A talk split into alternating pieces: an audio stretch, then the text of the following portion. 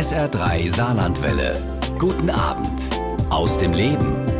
Wolfgang Ischinger ist ja einer der bekanntesten und erfahrensten Diplomaten und Sicherheitsexperten Deutschlands. Er arbeitete bereits als junger Mann bei den Vereinten Nationen in New York, später in unterschiedlichen Funktionen im deutschen Außenministerium, war Botschafter in Washington und London und viele Jahre Leiter der Münchner Sicherheitskonferenz. Und der ist er bis heute ja als Präsident des Stiftungsrats verbunden. Heute ist er auf alle Fälle mein Gast bei SA3 aus dem Leben, worüber ich mich sehr freue. Hallo Herr Ischinger, schön, dass Sie da sind. Ja, vielen Dank. Ich freue mich, mal wieder im Saarland zu sein. Da bin ich noch nicht so oft gewesen, aber umso schöner, dass ich heute den ganzen Tag und Abend hier verbringen kann. Es hat nämlich ja einen guten Grund, dass Sie da sind. Sie sind im Moment unterwegs mit der Veranstaltungsreihe Zeitenwende on Tour. Dabei kommen Sie mit Bürgern ins Gespräch über die politische Zeitenwende. Die sorgt ja bei vielen Menschen auch für Fragen und Ängste. Wie erleben Sie die Menschen bei den Veranstaltungen? Sie haben jetzt schon ein paar gemacht in ganz Deutschland. Also dieses Programm Zeitenwende und Tour ist für die Münchner Sicherheitskonferenz zunächst mal etwas ganz Ungewöhnliches, weil wir uns natürlich traditionell sozusagen nur mit den Eliten abgeben, mit den Außenministern, mit Parlamentariern, mit Professoren, mit äh, wichtigen Vertretern der interessierten Wirtschaft und der Industrie. Aber wir haben gemerkt, dass durch die Zeitenwende, durch den Krieg, der jetzt in Europa herrscht, von Russland angefangen, dass hier Fragen in der Bevölkerung hochgekommen sind, die der intensiveren Behandlung mhm. bedürfen. Und da, so ist diese, dieser Gedanke entstanden, dass wir ein Programm starten, das von der Bundesregierung ja auch unterstützt wird, bei dem wir eben nicht in Frankfurt und in München und in Hamburg auftreten, sondern wir gehen in andere Städte und Zentren, also ich nenne mal Beispiel Braunschweig oder Cottbus, also die Plätze, in denen die große Prominenz nicht jeden Tag mhm. präsent ist. Und bei uns waren Sie in Völklingen zu Gast oder werden Sie in, äh, zu Gast Heute sein? Heute Abend werden wir in Völklingen zu Gast sein. Regelmäßig findet das in der Form statt, dass man versucht, nicht nur äh, lokale Repräsentanten, in diesem Fall beispielsweise Frau Kramp-Karrenbauer und einen prominenten Vertreter der hiesigen Presse auf das Podium mitzubitten, sondern dass wir natürlich auch versuchen, den einen oder anderen Experten mitzubringen aus Berlin oder, oder aus München oder aus anderen äh, Städten. Also die Idee ist Diskussion unter Experten, aber insbesondere auch Diskussion mit den Bürgern und Bürgerinnen, äh, mit den Menschen. Und da stellt sich dann eins vor allen Dingen heraus, aus meiner Sicht, dass doch bei sehr breiten Teilen unserer Bevölkerung nach so vielen Jahren des uneingeschränkten Friedens mhm. das Verständnis für und die Kenntnis über sicherheitspolitische Belange häufig doch sehr unterentwickelt ist. Übrigens auch bei den ganz jungen Leuten. Also da ist großer Nachholbedarf und ich denke, dieses Programm ist ein Versuch, diesem Nachholbedarf etwas abzuhelfen, die Diskussion anzuregen, Begriffe zu erklären. Ich habe zum Beispiel vor kurzem erlebt in einer Diskussion, wo es um den Begriff der Abschreckung ging. Dann sagte ein, ein Frager, da sagte der Frager, ja, also Abschreckung, das ist ja Kriegführung. Und es fiel mir dann gar nicht leicht, diesem Frager und dem Rest des Publikums zu erklären, dass Abschreckung eben gerade nicht Kriegführung ist, sondern Kriegsverhinderung mhm. oder zumindest der Versuch der Kriegsverhinderung. Also mit anderen Worten, zum Teil fehlt es uns, nachdem das Ende des Kalten Kriegs jetzt schon weit über 30 Jahre zurückliegt, zum Teil fehlt es uns auch an ganz grundsätzlichem Verständnis für das Einmaleins der Sicherheitspolitik. Und dem versuchen wir durch dieses Programm, wir tingeln also sozusagen durch die ganze Republik, alle paar Wochen irgendwo und äh, machen das schon seit relativ vielen Monaten. Und ich denke, wenn wir die notwendige finanzielle Unterstützung auch weiter bekommen, dann werden wir versuchen, das auch noch mal vielleicht ein weiteres Jahr fortzusetzen. Sie fordern ja schon lange eine gemeinsame europäische Außen- und Sicherheitspolitik und plädieren auch für ein stärkeres Engagement Deutschlands auf der internationalen Bühne. Mit den Erfahrungen und den Begegnungen, die Sie jetzt gemacht haben bei dieser Zeitenwende on Tour mit den Bürgern, haben Sie das Gefühl, dass die Bürger das auch mittragen würden, ein stärkeres internationales Engagement Deutschlands? Also ich denke, das Bewusstsein in Deutschland für die Notwendigkeit einer aktiveren, eben nicht passiven deutschen Rolle ist gewachsen. Ich glaube, die Menschen verstehen, dass es hier um tatsächlich essentielle Schutzfunktionen geht. Ich glaube, die Menschen verstehen auch, wenn wir jetzt nicht helfen würden, die Ukraine bei ihren Verteidigungsversuchen zu unterstützen, dann könnte möglicherweise dieser Krieg in einer nächsten Phase sich auf andere, vielleicht für uns noch nähere Nachbarn ausweiten. Mit anderen Worten, ich glaube, das Bewusstsein steigt oder ist gestiegen, dass diese Ukraine-Thematik auch nicht nur etwas ist, was wir für andere tun, sondern dass es tatsächlich im engsten Sinn des Begriffs auch um unsere eigene Sicherheit geht. Ich glaube, das Bewusstsein ist äh, inzwischen gewachsen.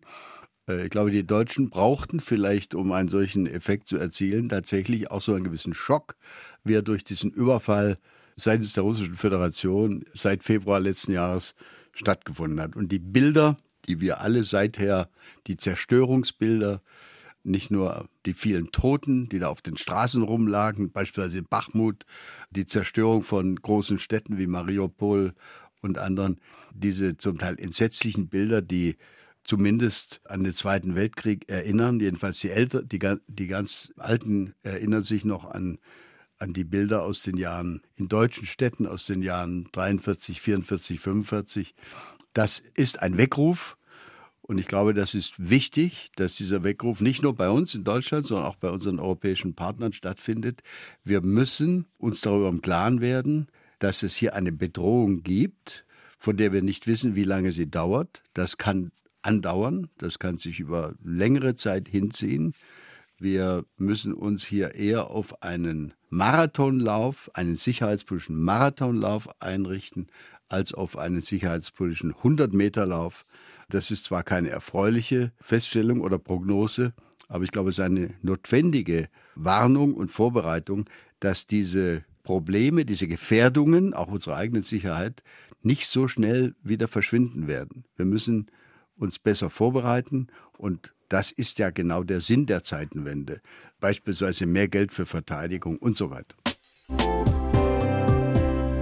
Aktuell, Herr Ischinger, findet der NATO-Gipfel in Litauen statt. Das alles dominierende Thema vor Ort, klar, der Krieg in der Ukraine.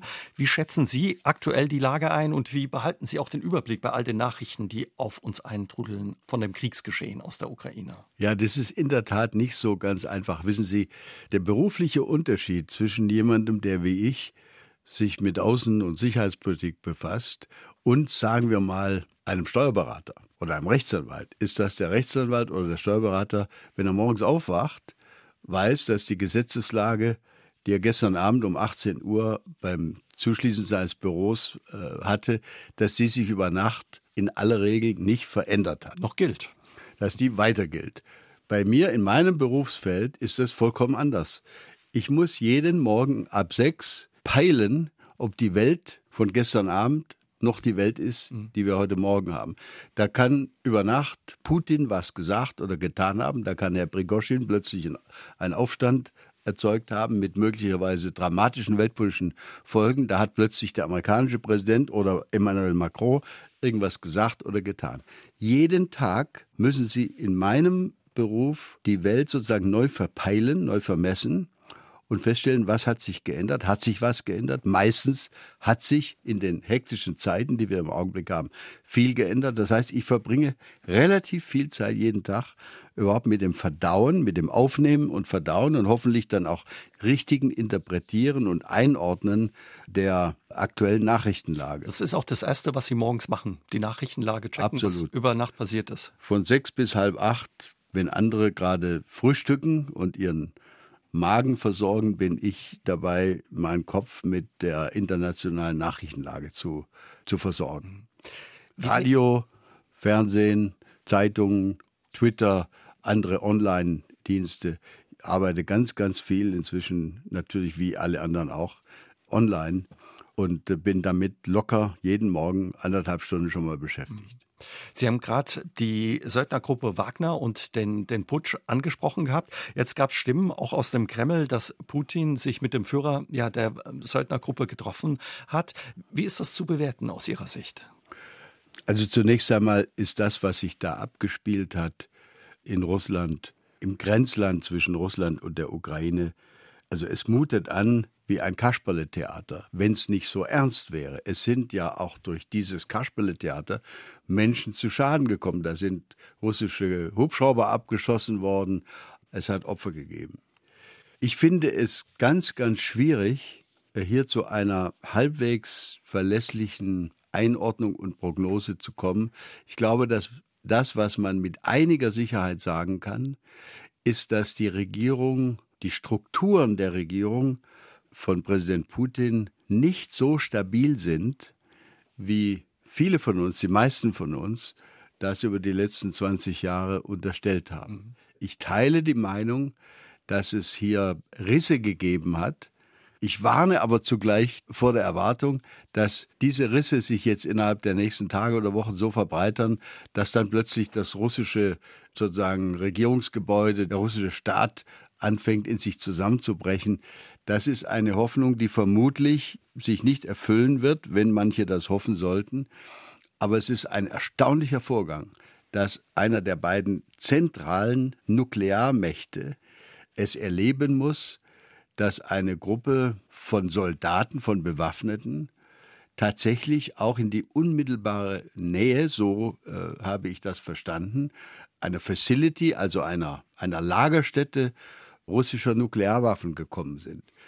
Jetzt heißt es natürlich nicht, wenn die dort eingedrungen wären in, in diese Lagerstätte von russischen Nuklearwaffen. Das heißt natürlich noch lange nicht, dass sie mit diesen Nuklearwaffen hätten etwas anfangen können. Da gibt es ja alle möglichen Sicherheitsmaßnahmen. Trotzdem ist der Vorgang natürlich erschütternd, weil er in der Tat zeigt, dass da offenbar vieles nicht so funktioniert, mhm. wie man sich das in einem geregelten System vorstellt. Wo war denn die Polizei? Wo war die normale Armee? Wo waren die Verantwortlichkeiten? Wieso konnte dieser ganze Vorgang nicht im Keim erstickt werden? Und dann natürlich die von Ihnen aufgeworfene Frage, was steckt denn jetzt dahinter, dass Putin diese ganze Truppe das ist aus meiner Sicht ja nichts anderes als eine Truppe von staatlich bezahlten Verbrechern. Wieder bei sich empfängt. Äh, Kriegsverbrechern. Mhm. Bei sich empfängt und angeblich, laut Sprecher Peskov, drei Stunden lang mit denen eine Besprechung abgehalten. Ich wäre gerne da im, äh, als Mäuschen dabei gewesen, um zu hören, was da wohl so gesagt wurde. Also das zu entziffern, wird schwierig sein. Wir werden das im Lauf der kommenden Wochen oder Monate bestimmt noch mal im Einzelnen erfahren. Aber dass Putin weniger fest im Sattel sitzt als vermutet, darf unterstellt werden. Und ich warne vor der Vorstellung, dass das eine gute Nachricht wäre. Denn wissen Sie, häufig höre ich, ja, das wäre ja dann ganz erfreulich, wenn die Stabilität des russischen Systems Risse aufwirft. Wissen wir denn, was passieren würde, wenn aus welchen Gründen auch immer, Präsident Putin entweder abtreten würde oder durch jemanden anderen ersetzt werde, haben wir irgendeine Erwartung, dass der oder die andere Führungsperson dann plötzlich ein anderes, friedlicheres, zivileres Russland präsentieren wird. Überhaupt nicht. Überhaupt nicht. Also ich warne vor der, vor der Illusion, da muss nur noch ein bisschen mehr passieren und dann wird alles besser. Ischinger, es gibt ja auch immer wieder die Forderung, dass die Diplomatie im Ukraine-Krieg in diesem Konflikt auch eine größere Rolle spielen muss. Passiert da im Moment im Hintergrund, hinter den Kulissen was, was wir nicht mitbekommen? Gibt es da Drähte, die noch funktionieren oder herrscht da Funkstille? Also vielen Dank für diese Frage. Zunächst einmal ist es wichtig, dass man sich in Erinnerung ruft, dass es in der Diplomatie zwei grundsätzliche Formen des Handelns oder auch des, des Messaging, also der, der Botschaften mhm. gibt. Der Kommunikation. Der Kommunikation. Das eine, und das ist das, worüber wir hier auch reden, ist die öffentliche Diplomatie. Public Diplomacy nennt man das auf Englisch. Also, ich nenne ein Beispiel. Bundeskanzler Scholz telefoniert mit Joe Biden oder gar mit äh, Präsident Putin und es wird vorher und danach eine Presseerklärung herausgegeben. Die Medien werden unterrichtet. Er will mit dem telefonieren. Dahinter heißt es, er hat mit dem telefoniert äh, und Folgendes ist dabei vereinbart oder gesagt worden. Das ist der Teil der öffentlichen Diplomatie und das ist auch völlig in mhm. Ordnung. Mhm. Es gerät manchmal in Vergessenheit, dass der wichtigere Teil der Diplomatie der nicht öffentliche ist. Also den wir nicht mitbekommen. Den wir und, und dafür gibt es ja gute Gründe, dass man den nicht öffentlich hält. Also ich, da nenne ich gerne auch ein Beispiel. Der Chef des amerikanischen Geheimdienstes, Bill Burns, selbst ein früherer Kollege von mir, also ein früherer Diplomat, war mal selbst auch Botschafter in Moskau, der ist von seinem Chef, dem amerikanischen Präsidenten, jetzt wiederholt aber eben ohne vorherige Pressemitteilung und auch ohne hinterher eine Pressekonferenz zu machen, nach Moskau geschickt worden, um mit russischen Gesprächspartnern über die Lage zu sprechen. Also es gibt durchaus solche vertraulichen Kanäle. Reichen die, wäre meine Frage. Die mhm. reichen aus meiner Sicht nicht. Ich halte es für falsch, wenn uns in unserer deutschen Debatte über dieses Thema gesagt wird, ja, wieso will der Bundeskanzler äh, demnächst mal wieder mit äh, Putin telefonieren, das nützt doch nichts. Ich bin ganz entschieden anderer Meinung. Ich finde es vollkommen richtig. Ja, ich finde es eher verantwortungslos, wenn der deutsche Bundeskanzler auf den Versuch, mit Putin, auf Putin immer mal wieder einzureden oder zumindest mit ihm im Gespräch zu bleiben, völlig verzichten würde. Wie das ist Teil, muss Teil unserer Kriegsbeendigungspolitik sein. Wie müssen wir uns aber diese stille Diplomatie vorstellen, die wir nicht mitkriegen? Sie haben gesagt, der US-Präsident schickt dann ja seinen ehemaligen Botschafter in Moskau nochmal nach äh, Moskau, um seine alten Kontakte vielleicht wieder zu beleben.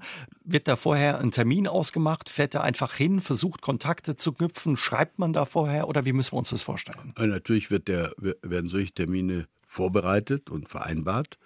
Und ich kann mir vorstellen, dass zu den Gegenständen solcher Gespräche beispielsweise die Frage aus westlicher Sicht gehört an die russische Seite, erklärt doch mal, unter welchen Umständen, falls überhaupt, sich die russische Seite vorstellen könnte, dass sie in ernsthafte Verhandlungen mit der Ukraine eintreten könnte. Was genau wären aus russischer Sicht die dafür notwendigen mhm. Vorbedingungen? Und umgekehrt kann ich mir vorstellen, dass die russische Seite ähnliche Fragen oder auch Forderungen an die amerikanische Seite haben könnte. Beispielsweise auch die Forderung, denkt bloß nicht daran, dass ihr bestimmte Waffensysteme an die ukrainische Seite liefert, im Sinne einer, einer Eskalation, dann müssten wir Russen darauf auch eskalatorisch reagieren. Und dann wird natürlich von russischer Seite, das passiert ja äh, leider auch öffentlich immer wieder, sozusagen mit der Nuklearwaffe gedroht. gedroht oder rumgefuchtelt, muss man ja eigentlich fast sagen. Wobei ich den Eindruck habe, dass diese Drohung mit, der, mit einer denkbaren nuklearen Eskalation, das ist nicht etwas, was wir einfach vom Tisch wischen können. Wir müssen das ernst nehmen. Aber wir müssen auch wissen, dass diese russischen Äußerungen sehr genau auf die deutsche Befindlichkeit.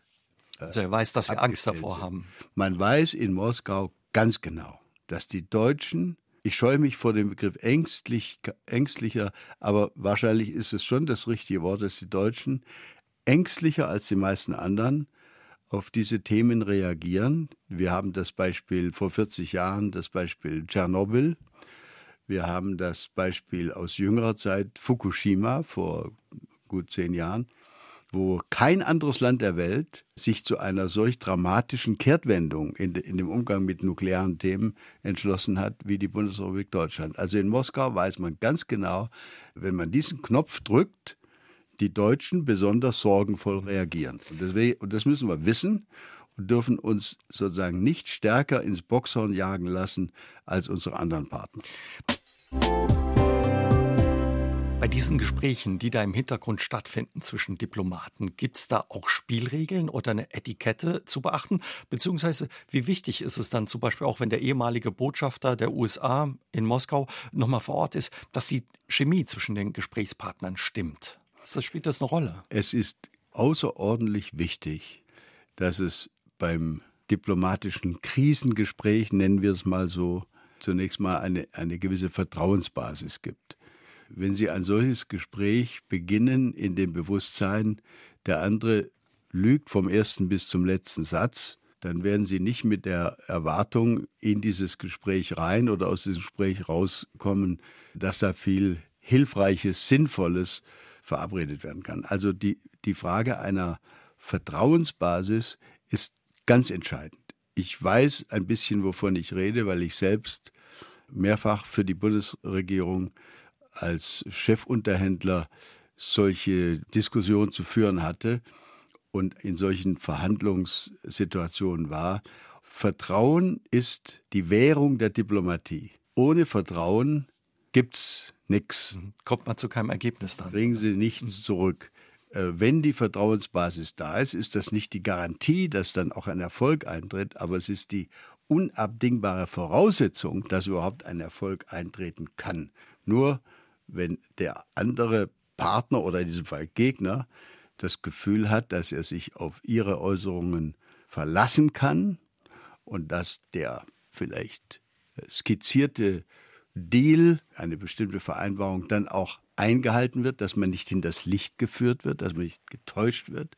Vertrauen, ganz entscheidend wichtig. Also deswegen schickt man einen Mann, der das Land kennt und den man in dem Land dann offenbar auch kennt. Absolut, ja.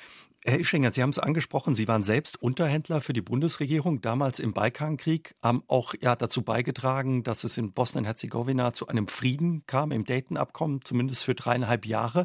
Wie ist es aber für einen Diplomaten, sich dann auch ja mit einer anderen Seite wieder an einen Tisch zu setzen, die auch verantwortlich sind für Kriegsverbrechen, zum Beispiel ja auch nach den Ereignissen von dem Massaker in, in Butscha. Wie schafft man das auch oder muss man das zur Seite schieben?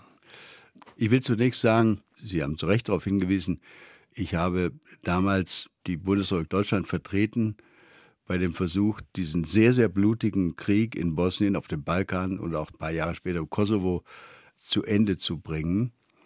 Ich habe aber auch in sehr viel jüngerer Zeit an solchen Versuchen teilgenommen. Ich bin 2014, wenige Wochen nach der Annexion der Krim durch die russische Seite, zum persönlichen Beauftragten des damaligen OSZE-Vorsitzenden ernannt worden und habe längere Wochen im Auftrag der OSZE auf Bitten der Bundesregierung in Kiew verbracht. Das hat mir zumindest die Möglichkeit eröffnet, dass ich heute über die Zustände in der Ukraine aus eigener Kenntnis reden kann. Und ich habe bei, die, bei diesem damaligen längeren Aufenthalt natürlich auch die handelnden Personen, einschließlich des jetzigen Präsidenten, ein bisschen kennenlernen können. Aber um auf Ihre Frage einzugehen, natürlich müssen Sie bei diplomatischen Krisengesprächen, äh, Krisenverhandlungen, wenn es sein muss, auch mit den Kriegsverbrechern und Kriminellen reden. Ich habe Wochen meines Lebens mit Slobodan Milosevic verbracht, der dann später in Den Haag vor dem Kriegsverbrechertribunal stand und dann in Den Haag auch verstorben ist.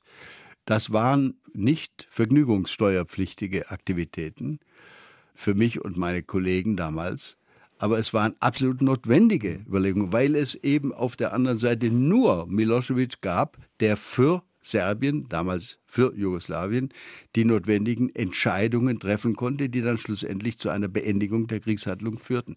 Und deswegen bin ich auch sehr skeptisch gegenüber Stimmen, die sagen, ja gut, also mit einem, mit so einem Lügner wie Herrn Lavrov beispielsweise oder noch schlimmer Putin selbst, mit denen kann man natürlich überhaupt gar nicht mehr reden. Also man muss mit ihnen reden, wenn man ich irgendwann fürchte, einen Frieden erreichen Ich fürchte, will. solange wir keine andere Regierung in Moskau haben, muss man dann, wenn es zu tatsächlichen Verhandlungen kommen sollte, muss man natürlich mit denen reden. Ja, mit wem denn sonst? Sie haben vorhin angesprochen, Vertrauen ist die Währung der Diplomatie. Aber wie, aus Ihrer Erfahrung, wie kann man dann eben auch so einem Kriegsverbrecher wieder vertrauen? Oder in da einem Gespräch Vertrauen schöpfen. Da gibt es ein zusätzliches Prinzip, das wir aus, insbesondere aus dem Bereich der Rüstungskontrolle kennen. Eine Frage, die seit den 70er oder 80er Jahren, also seit dem Kalten Krieg, eine wichtige Rolle gespielt hat, wenn die USA und die damalige Sowjetunion verabredet haben, die Zahl ihrer Nuklearsprengköpfe zu beschränken. Da tauchte die Frage auf, ja, können wir denn den sowjetischen Angaben trauen, dass die das jetzt machen? Und da wurde gesagt, ja, wir vertrauen jetzt nicht einfach irgendwelchen Versprechungen, sondern wir verabreden nur das, was wir mit eigenen nationalen Mitteln hinreichend verifizieren können. Also Überwachung. Satellitenüberwachung, mhm. andere Geheim, geheimdienstliche Methoden. Also mit anderen Worten, zu der eigentlich wünschbaren Vertrauensbasis tritt dann, wenn die Vertrauensbasis nicht da ist oder nicht gut genug ist, tritt die Aufgabe hinzu, das, was man verabredet, so zu verabreden, dass man es im Falle des Falles auch selber verifizieren kann. Kontrollieren kann. Verifizierbarkeit, ganz entscheidender Punkt bei der Umsetzung von Friedensvereinbarungen, Waffenstillstandsvereinbarungen. Sie haben gesagt, Sie kennen viele Akteure in der Ukraine, aber eben auch ja durch Ihre lange diplomatische Tätigkeit in Russland und Ihre Arbeit für das Auswärtige Amt.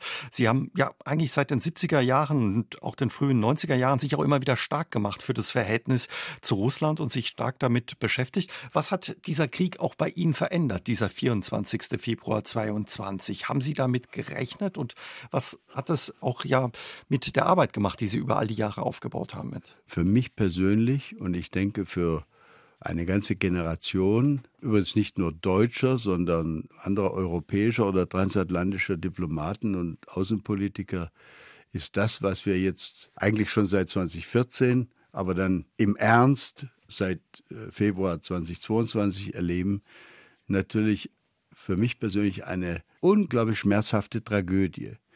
Ich nehme für mich in Anspruch, in der Tat, Sie haben es ja gerade selbst erwähnt, dass ich seit den Jahren als Assistent, als Mitarbeiter von Hans-Dietrich Genscher, also in den 80er Jahren, 70er, 80er Jahren bis in die Anfang der 90er Jahre hinein, versucht habe mitzuwirken an dem Aufbau einer auf Vertrauen basierenden europäischen Friedensordnung, so haben wir es damals genannt. Heute spricht man häufiger von einer Sicherheitsarchitektur, man meint aber im Grunde genau das Gleiche. Und äh, wir dachten, ich persönlich dachte auch, wir hätten mit der Schlussakte von Helsinki schon 1975, dann der berühmten Charta von Paris 1990 und späteren Vereinbarungen NATO, Russland, Grundakte mit Russland, die ich auch selber mitverhandelt habe 1996, wir hätten die Grundlage dafür gelegt, dass diese Friedensordnung stabil, heute benutzt man gerne das Wort nachhaltig, mhm. dass die geschaffen worden wäre. Jetzt muss ich feststellen, dass die Arbeit meiner ganzen Generation, der politischen Führungsverantwortlichen, aber auch der mitwirkenden Diplomaten und anderer, ja eigentlich für die Katz war. Wie ist das dieses, für Sie? Jetzt, dieses ganze mhm. Gebäude ist in sich zusammengebrochen. Wir, wir sind im Grunde sicherheitspolitisch, was Europa und die europäische Sicherheitsordnung angeht, bei Ground Zero, würde man sagen. Müssen wir wieder bei Null anfangen. Das ist für mich persönlich zutiefst deprimierend. Sie haben Putin ja an unterschiedlichen Stellen auch immer wieder persönlich erlebt. Hätten Sie ihm sowas zugetraut, so einen Angriffskrieg? Ich gehörte zu den vielen, also insoweit bin ich da bestimmt nicht, nicht eine kleine Minderheit, ich gehöre zu den vielen, die im Januar, Februar 2022 gedacht haben, Putin ist hinreichend Realpolitiker, dass er sowas nicht macht. Denn was soll denn da Gutes dabei rauskommen für Russland? Also ich habe es tatsächlich nicht für möglich gehalten und war wie viele andere vollkommen schockiert, als dann doch dieser Großangriff gestartet wurde. Ich habe in der Tat, Sie haben es erwähnt, früher eine ganze Reihe von Gelegenheiten gehabt, Putin sozusagen in Aktion zu erleben. Ich habe den damaligen Bund zu Beginn der 2000er Jahre, als ich Staatssekretär des Auswärtigen Amts war, den damaligen Bundeskanzler Schröder begleiten können nach Moskau oder auch bei Gesprächen in, in Berlin. Und ich denke, das, was ich damals erlebt habe, also vor 20 Jahren, wenn Sie so wollen, war ein Putin I. Der ist, so wie ich das interpretiere, ein völlig anderer Putin gewesen damals als der Putin II, den wir jetzt erleben. Der Putin, der das russische Großreich wieder errichten will, der nicht vor dem Einsatz militärischer Macht, aggressiver militärischer Macht, völkerrechtswidrige Angriffshandlungen gegenüber Nachbarn zurückschreckt. Damals, vor über 20 Jahren, war dieser damals noch junge Präsident Putin jemand, der vor dem Deutschen Bundestag, im Reichstag in Berlin, eine eindrucksvolle Rede gehalten hat, die viele damals als ein Signal interpretierten, Putin möchte Russland eigentlich noch stärker mit dem Westen vernetzen. Mhm. An Europa auch heranführen. Ja. Europa heranführen. Da gab es das große Beispiel äh, von Zar Peter dem Großen vor ein paar hundert Jahren. Daran wurde damals erinnert. Ich habe einen äh, Wladimir Putin erlebt, der als Gesprächspartner für die deutsche Bundesregierung jemand war, mit dem man tatsächlich Entscheidungen treffen konnte. Da ging es häufig um, um wirtschaftliche Zusammenarbeitsthemen, um Probleme, die einzelne Firmen hatten. Diese Probleme wurden gelöst. Das war nicht unerfreulich. Einen solchen Putin habe ich damals erlebt. Und das ist für mich eine totale Transformation, jetzt äh, diese aggressive Politik zu erleben, die dieser damals so auf konstruktive Zusammenarbeit ausgerichtete Putin damals verfolgte. Was hat zu dieser Veränderung geführt von dem Putin 1 zu Putin 2? Die ja, Ausweitung, Erweiterung der da NATO und der EU Richtung Osten? Da gibt es ja viele äh, mhm. Theorien. Es gibt ja auch, auch Stimmen, die ich ernst nehme, die ich nicht teile, aber die ich ernst nehme, die sagen, der war immer schon so. Der hat sich nur damals als gelernter Geheimdienstler besser verstellt sodass ihr ihm das alle abgenommen habt. Ich persönlich, wie gesagt, ich glaube schon, dass es da eine Veränderung gegeben hat. Und ich denke, diese Veränderungen haben viele Ursachen. Eine der Ursachen war sicher auch darin begründet, dass in den 2000er Jahren, während der Regierungszeit von George W. Bush, Dinge passierten, die aus russischer Sicht und für Russland natürlich auch als dramatisch nachteilig empfunden wurden. Denken Sie mal an die amerikanische Intervention im Irak. Natürlich haben kluge Russen damals gedacht und befürchtet, und diese Befürchtung war ja auch nicht unbegründet, dass ein solches Auseinanderbrechen des Nahen Ostens, was die Folge, die unmittelbare Folge des Irakkriegs ja war, dass das möglicherweise auch zu Radikalisierungstendenzen in den Teilen der früheren Sowjetunion führen könnte, die für die Stabilität der Russischen Föderation wichtig waren. Also die Süd, südlichen Republikteile, denken Sie mal an Tschetschenien, an Dagestan, an Georgien und so weiter. Äh, islamistische Strömungen, das äh, hat die russische Seite mit tiefer Sorge verfolgt, hat sich aber natürlich damals mit diesen Sorgen gegenüber dem Westen, gegenüber den USA nicht durchsetzen können. Also es führte dazu, dass dann im Jahre 2007 Putin zum bisher ersten und einzigen Mal zu meiner, also unserer Konferenz kam, zur Münchner Sicherheitskonferenz. Und da hat er im Februar 2007 eine, dem Westen eine Standpauke gehalten. So will ich es mal formulieren. Er hat im Prinzip gesagt, jetzt reicht's mir. Ihr hört mir ja nicht zu. Meine Interessen war, werden nicht hinreichend zur Kenntnis genommen oder wahrgenommen. Dann muss ich eben meine Interessen mit anderen Mitteln wahren. Und ein halbes Jahr später oder ein Dreivierteljahr später kam es dann zu dieser ersten militärischen Auseinandersetzung, in diesem Fall mit Georgien im Jahr 2008. Und die Folgen sind bekannt dann 2014 in, in der Ukraine. Also ich sehe in dieser Phase so um 2006, 2007 sehe ich persönlich den Kipppunkt, wo Putin und seine Umgebung zu dem Ergebnis kamen, wir werden nicht hinreichend ernst genommen. Und es hat dann leider ja auch nicht geholfen, dass ein paar Jahre später George W. Bush durch Barack Obama ersetzt wurde auf der amerikanischen Seite. Denn Barack Obama hat dann gleich in seiner ersten Amtszeit ja auch von einem Russland getroffen, was eigentlich nur eine Mittelmacht äh, sei. Regionalmacht, ja. Äh, ja, die man gar nicht so äh, ernst nehmen müsste. Eigentlich müsse man sich nur mit China auseinandersetzen. Solche Sprüche sind natürlich für äh, Leute, die in Moskau sitzen und die mit einer gewissen Berechtigung von sich denken, dass sie das größte Land der Erde repräsentieren, das sich über zehn Zeitzonen erstreckt und das eine stolze Nation ist. Also da gab es natürlich auch psychologische Faktoren, die hier eine Rolle gespielt haben und die zu dieser brutalen und zunehmend aggressiven Gegenreaktion Russlands geführt haben. Erlauben Sie mir noch zwei, drei persönliche Fragen, Herr Ischinger. Sie sind in Beuren, Baden-Württemberg geboren, so 45 Kilometer von Stuttgart entfernt, wenn das richtig ist. Ihr Vater mhm. war Notar in Stuttgart, Ihr Großvater mütterlicherseits war lange Bürgermeister in Nürtingen. Also Politik hat in Ihrer Familie offenbar schon immer dann eine Rolle auch gespielt. War bei Ihnen früh auch schon klar, dass Sie in die Politik wollen, ja, Überhaupt nicht. werden wollen? Überhaupt nicht. Es ist richtig, dass mein Großvater mütterlicherseits, August Fender, Lokalpolitiker war, lange Bürgermeister meiner Heimatgemeinde.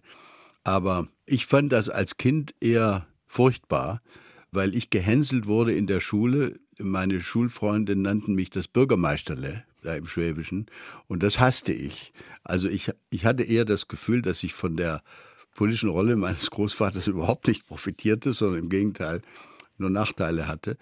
Und ehrlich gesagt würde ich es nicht für mich in Anspruch nehmen, dass ich politisch tätig geworden bin. Ich bin Diplomat geworden. Mhm. Ich, okay. ich, bin ein paar Mal, bin ein paar Mal in Versuchung geraten, bin ein paar Mal auch gefragt worden, willst du nicht mal für irgendein politisches Amt kandidieren? Habe ich, habe ich aber absichtlich nicht gemacht. Ich bin auch nie in eine politische Partei eingetreten.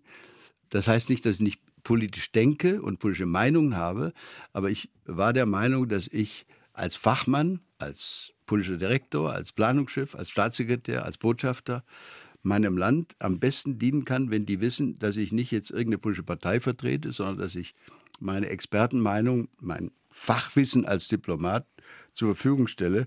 Und damit bin ich persönlich prima gefahren. Was wollten Sie aber als Kind werden?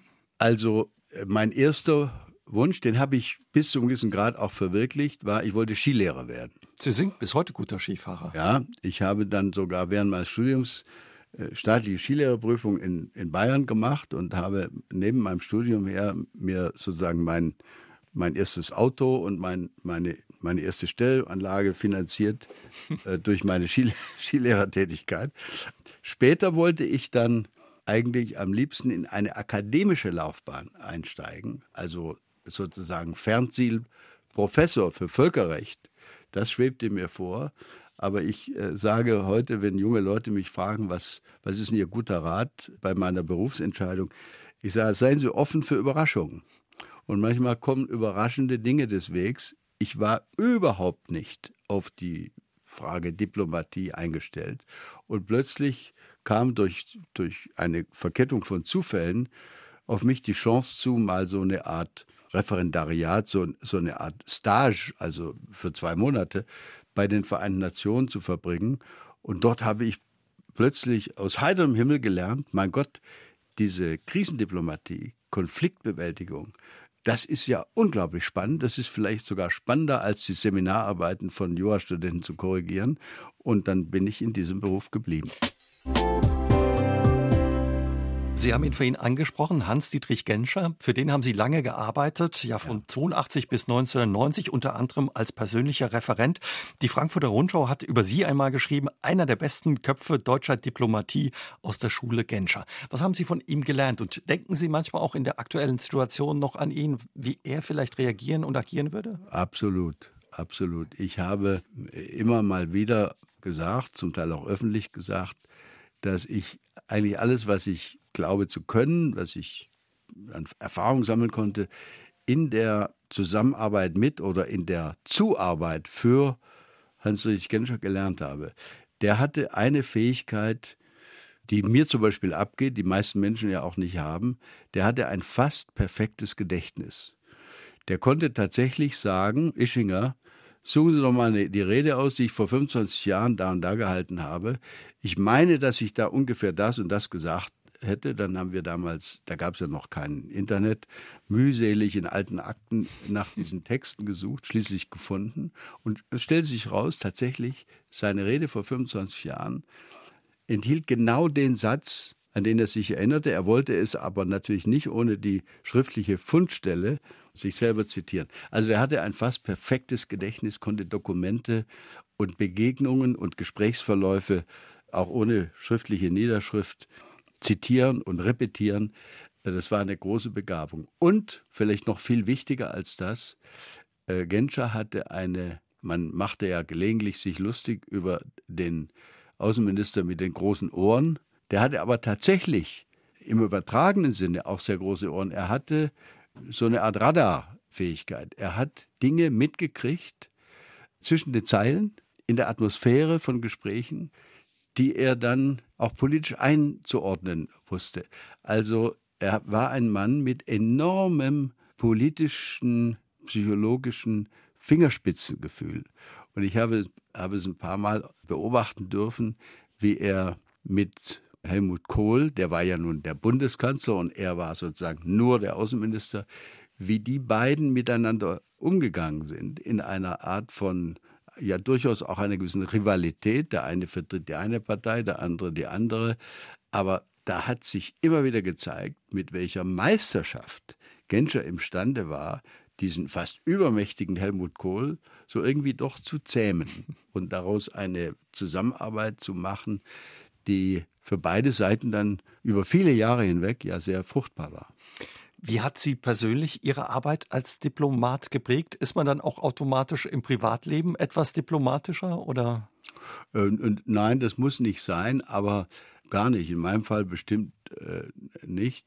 Aber ich, ich habe eins gelernt in diesem Beruf. Viele Leute denken, ja, so ein Diplomat, ähnlich wie ein Politiker, der muss vor allen Dingen reden können.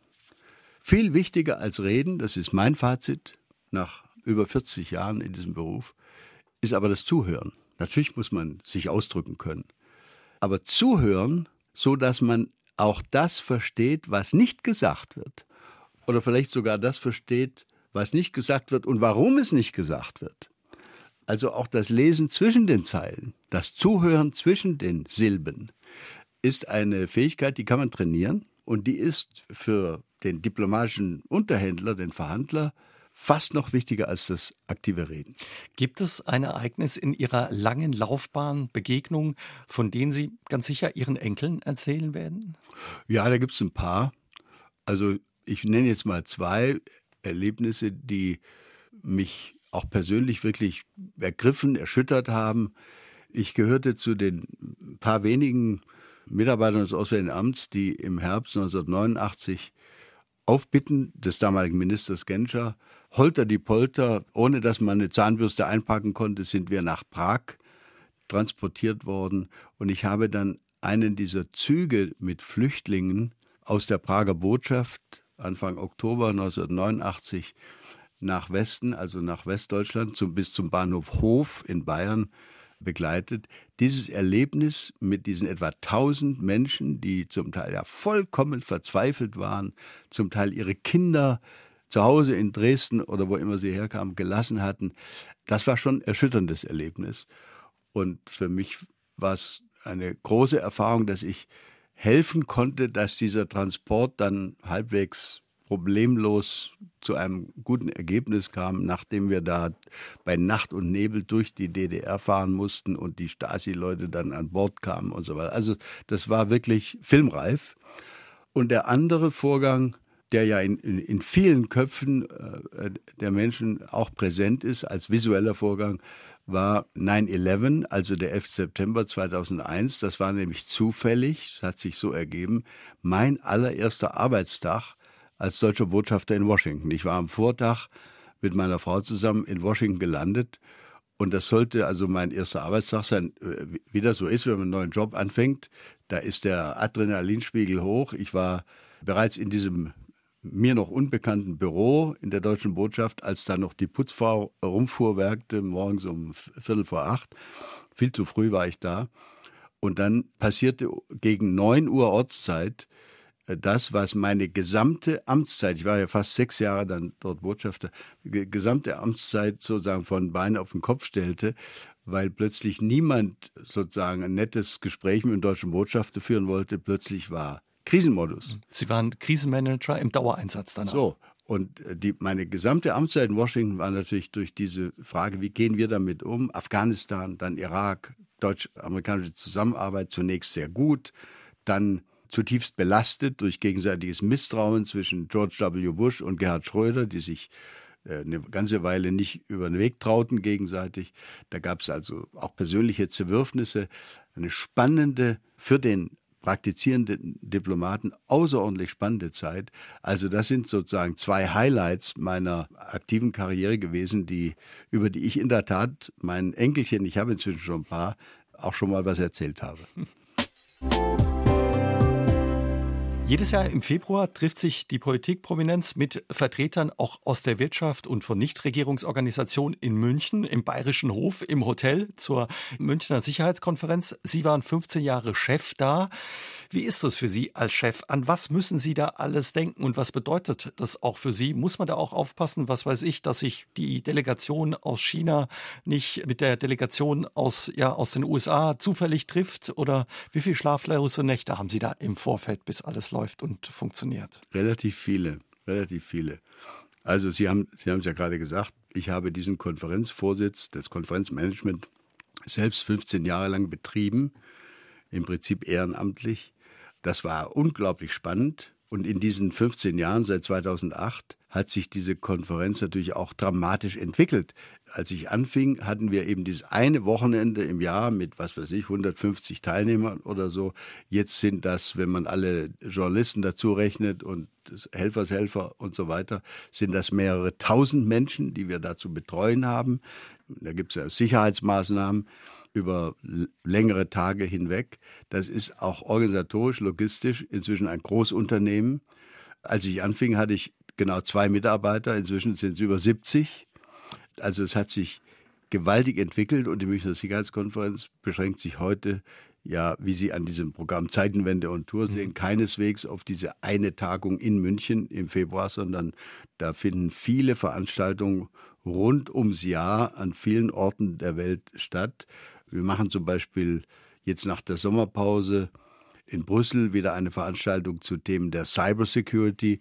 Während wir hier reden in Saarbrücken, ist mein Nachfolger im Konferenzvorsitz Christoph Heusgen mit einem ganzen Team unserer Mitarbeiter in Litauen, um sozusagen in dem öffentlichen Nebenprogramm gemeinsam mit ein paar anderen NGOs, ein paar anderen Stiftungen eine interessante Bühne zu bieten. Beim NATO-Gipfel. Während des NATO-Gipfels, sozusagen am Rande des NATO-Gipfels.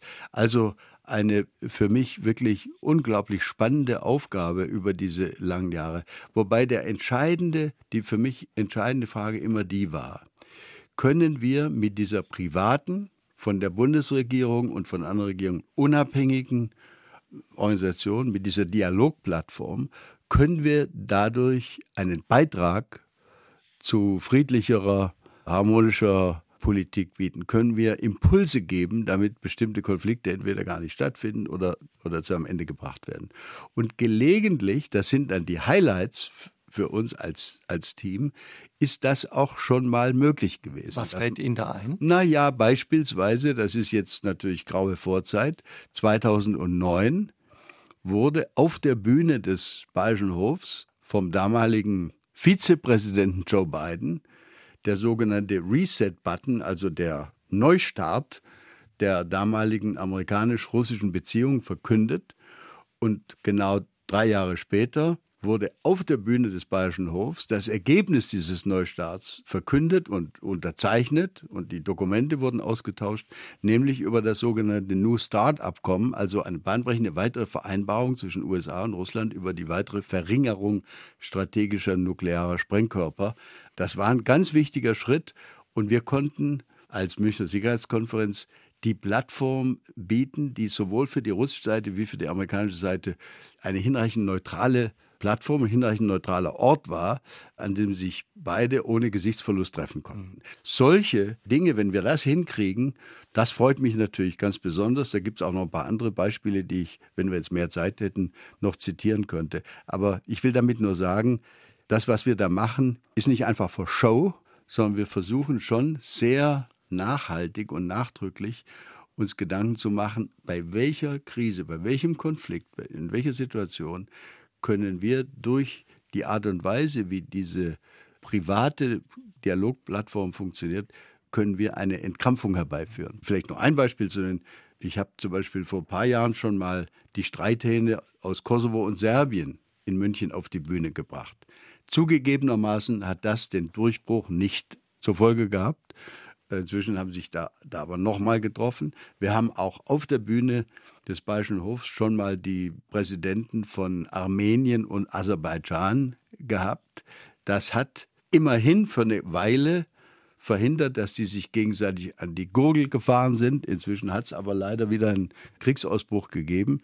Also wir werden diese Bemühungen sicherlich in der Zukunft fortsetzen. Aber da, ich will damit nur sagen, wir machen es nicht im luftleeren Raum, sondern wir versuchen schon auch konkrete Effekte zu erzielen, konkrete Ergebnisse zu erreichen, äh, zu erreichen oder zumindest zu ermöglichen. Denn am Schluss müssen die Entscheidungen ja nicht von uns, sondern von den politisch Handelnden selber getroffen werden. Zum Schluss, wenn wir nochmal blicken auf den Ukraine-Krieg. Wie ist Ihre Einschätzung? Wie lange wird dieser Krieg und Konflikt noch dauern? Und ja, wie könnte eine Lösung, ein Weg zum Frieden aus Ihrer Sicht aussehen? Sie müssen in der Außenpolitik oder in der Sicherheitspolitik immer vom sogenannten Worst Case ausgehen. Es ist ja schön, wenn es besser verläuft, aber der Worst Case lautet aus meiner Sicht, wir müssen uns darauf einstellen, dass wir es hier nicht mit einem 100-Meter-Lauf, sondern mit einem Marathonlauf zu tun haben. Beim 100-Meter-Lauf müssen Sie nicht unterwegs was trinken. Der ist nach zwölf oder zehn Sekunden vorbei. Beim Marathonlauf müssen Sie sich vorher überlegen, wann brauche ich die erste Flasche Wasser, wann brauche ich ein bisschen Proviant, wie halte ich das durch. Das ist das Problem dieses Kriegs.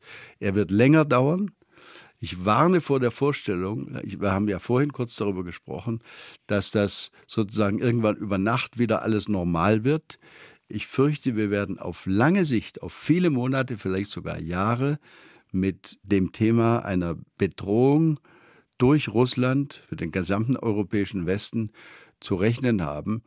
Und auf, diese, auf diesen Marathonlauf müssen wir uns leider einstellen. Es tut mir leid, dass ich keine positivere Einschätzung geben kann, aber ich glaube, so ist es. Herr Ischinger, vielen Dank, dass Sie ja Ihre Einschätzungen und Erfahrungen mit uns geteilt haben. Danke für das Gespräch. Ich habe zu danken. Vielen Dank. Aus dem Leben. Der SR3 Talk am Dienstagabend ab 20.04 Uhr gibt's auch zum Nachhören auf sr3.de, auf YouTube und in der ARD Audiothek.